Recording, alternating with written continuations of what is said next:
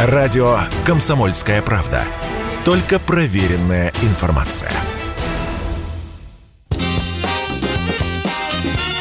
Был бы повод.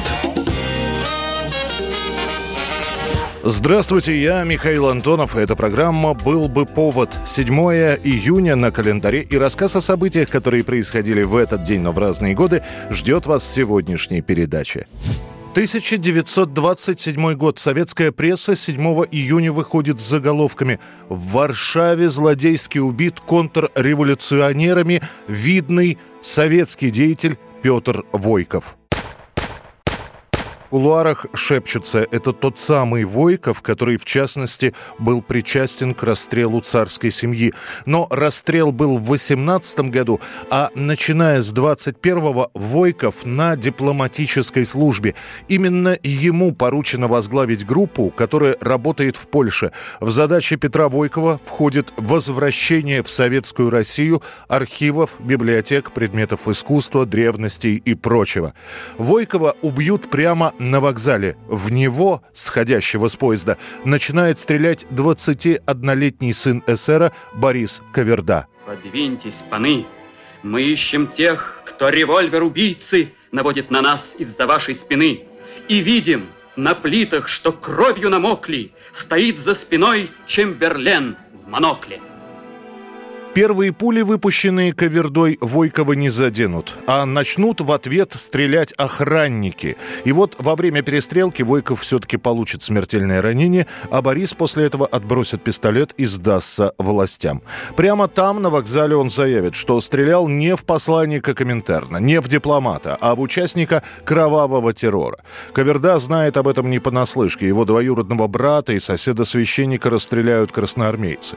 Сначала Бориса Каверду приговорили приговорят к пожизненному заключению, после смягчат приговор до 15 лет. А спустя 10 лет и вовсе выпустят по амнистии. Его помотает по миру Лихтенштейн, Швейцария, Франция, ФРГ. Скончается Борис Каверда в США в 79-летнем возрасте. Тело же убитого Войкова доставят в Советский Союз, где похоронят у Кремлевской стены, а в память о нем спустя несколько лет на севере Москвы именем Войкова назовут улицы и станцию метро. 1950 год, 7 июня, очередной виток холодной войны. И на этот раз этот виток посвящен холодному вопросу. Узнав о том, что США при поддержке некоторых европейских государств собираются решить проблему арктического континента, то есть поделить его, СССР выступает с ответным меморандумом. Довольно короткий этот меморандум и сводится к тому, что решать вопросы о территории Антарктики возможно только при непосредственном участии Советского Союза. Погода благоприятствовала и выгрузке, и первым научным наблюдениям. Казалось, природа Антарктики хотела опровергнуть рассказы о ее суровости и коварстве – Самое интересное, что сами США на территорию Антарктиды не претендуют, а подыскивают для себя наиболее выгодных союзников, с которыми после в коалиции можно было бы изучать континент, а самое главное – контролировать морские пути.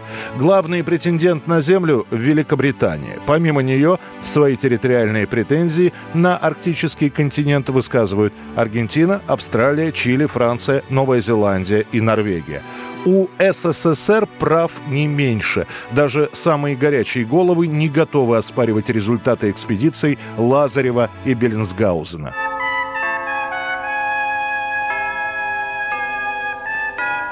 Еще во времена молодого Пушкина на небольших парусных шлюпах «Восток» и «Мирный» отправилась на поиски неведомой земли первая русская антарктическая экспедиция – под началом славных мореплавателей Фаддея Беллинсгаузена и Михаила Лазарева течение несколько лет по закрытым каналам будет вестись дипломатическая переписка. В ней будет все – и требования, и претензии, и даже угрозы.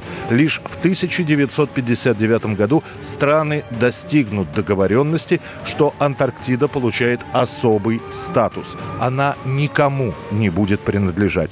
В итоге заключен договор об Антарктиде, в котором предусматривается свобода научных исследований, поощряется международное сотрудничество, производства. Отдельно в договоре запрещается любая военная деятельность, любые ядерные взрывы и захоронение радиоактивных материалов на Антарктике. 1992 год, 7 июня. Москва получает нового городоначальника. Вместо ушедшего в отставку Гавриила Попова указом Ельцина назначен новый мэр города, бывший депутат Моссовета и Верховного Совета, заместитель Попова, 56-летний Юрий Лужков. Еще раз большое спасибо. Я очень высоко оцениваю и сердечно с большим чувством благодарю за э, вот эту очень э, серьезную для меня личную награду. Гавриил Попов уходит в отставку добровольно-принудительно. Слишком много критики по поводу перебоев с продовольствием в Москве и с введением талонной системы. Лужкова просят выступить как кризис-менеджер. И действительно, за работу он приступает, засучив рукава.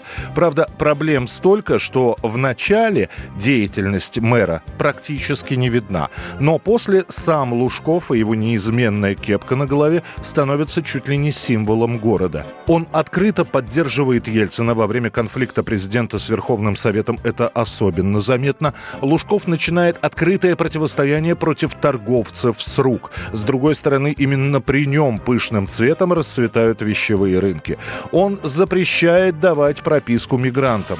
Но именно при Лужкове город буквально наполнен приезжими, которые живут нелегально. Она должна быть объявлена независимой и служить не каким-то верхним указанием партийных э, или других структур, а служить независимом ключе на обслуживание населения. Транспортная часть должна быть конкурентом нашего Мостлехавтотранса. Санатории дома отдыха должны приглашать за плату, которая соответствует их уровню обслуживания, любых людей, которые, так сказать, москвичей, не москвичей, на обслуживание и так далее. Спасибо. Также реконструируется цирк на Цветном бульваре, начинается строительство храма Христа Спасителя, завершается масштабная реконструкция МКАДа. На ближайшие 18 лет Юрий Лужков, главный хозяин Москвы. 1992 год, 7 июня. Шесть долгих лет приходится ждать поклонникам фантастики, чтобы снова увидеть на экране Сигурни Уивер в роли Эллен Рипли. На экраны выходит лента «Чужой 3». Привет, Рипли. Привет, Бишоп. Как ощущения? Ноги болят. Послушай, мне жаль. И снова инопланетная тварь, и снова главная героиня, которая ей противостоит. Однако мало кто знает, сколько сил и нервов потребовалось создателям, чтобы сначала запустить этот проект, а после довести его до конца. Вообще-то хотели снимать два продолжения сразу, но заупрямилась исполнительница главной роли. Сигурни Уивер заявляет, что ее главное требование – героиня должна погибнуть в финале третьей части.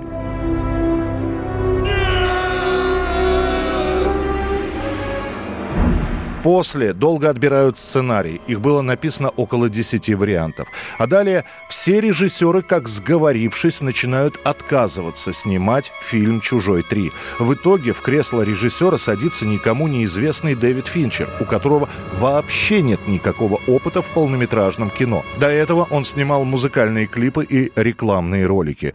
Продюсеры после этого трижды пожалеют о том, что пригласили Финчера. Дэвид требовал самостоятельности, постоянно постоянно пытался внести изменения в сценарий, ссорился с продюсерами. Дошло до того, что студийные боссы приставили к режиссеру своего наблюдателя, чтобы Финчер не натворил каких-либо дел. Сам же Дэвид, сняв последний кадр фильма, покидает проект, так что монтировать фильм предстоит совершенно другим людям. Alien 3.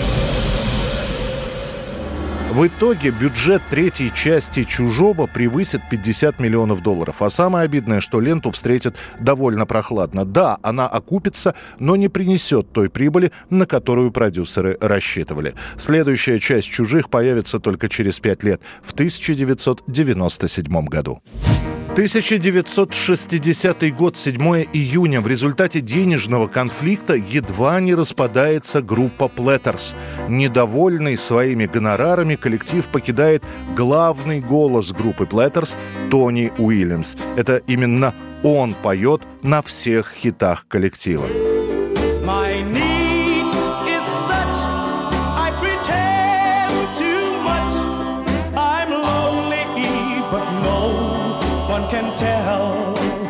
Тони Уильямс, который попал в Platters по рекомендациям сестры, какое-то время выступал за минимальный гонорар.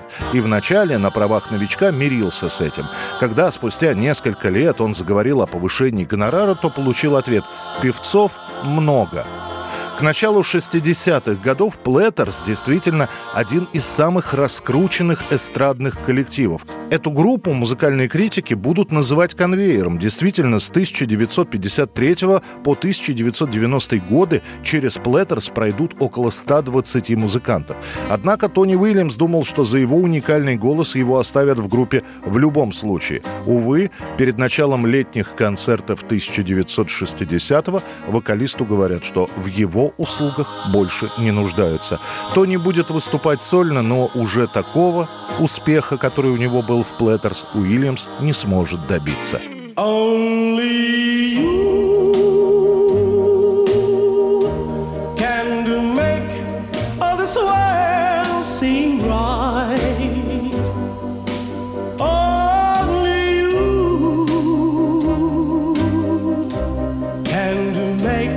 Это была программа «Был бы повод» и рассказ о событиях, которые происходили в этот день, 7 июня, но в разные годы. Очередной выпуск завтра. В студии был Михаил Антонов. До встречи.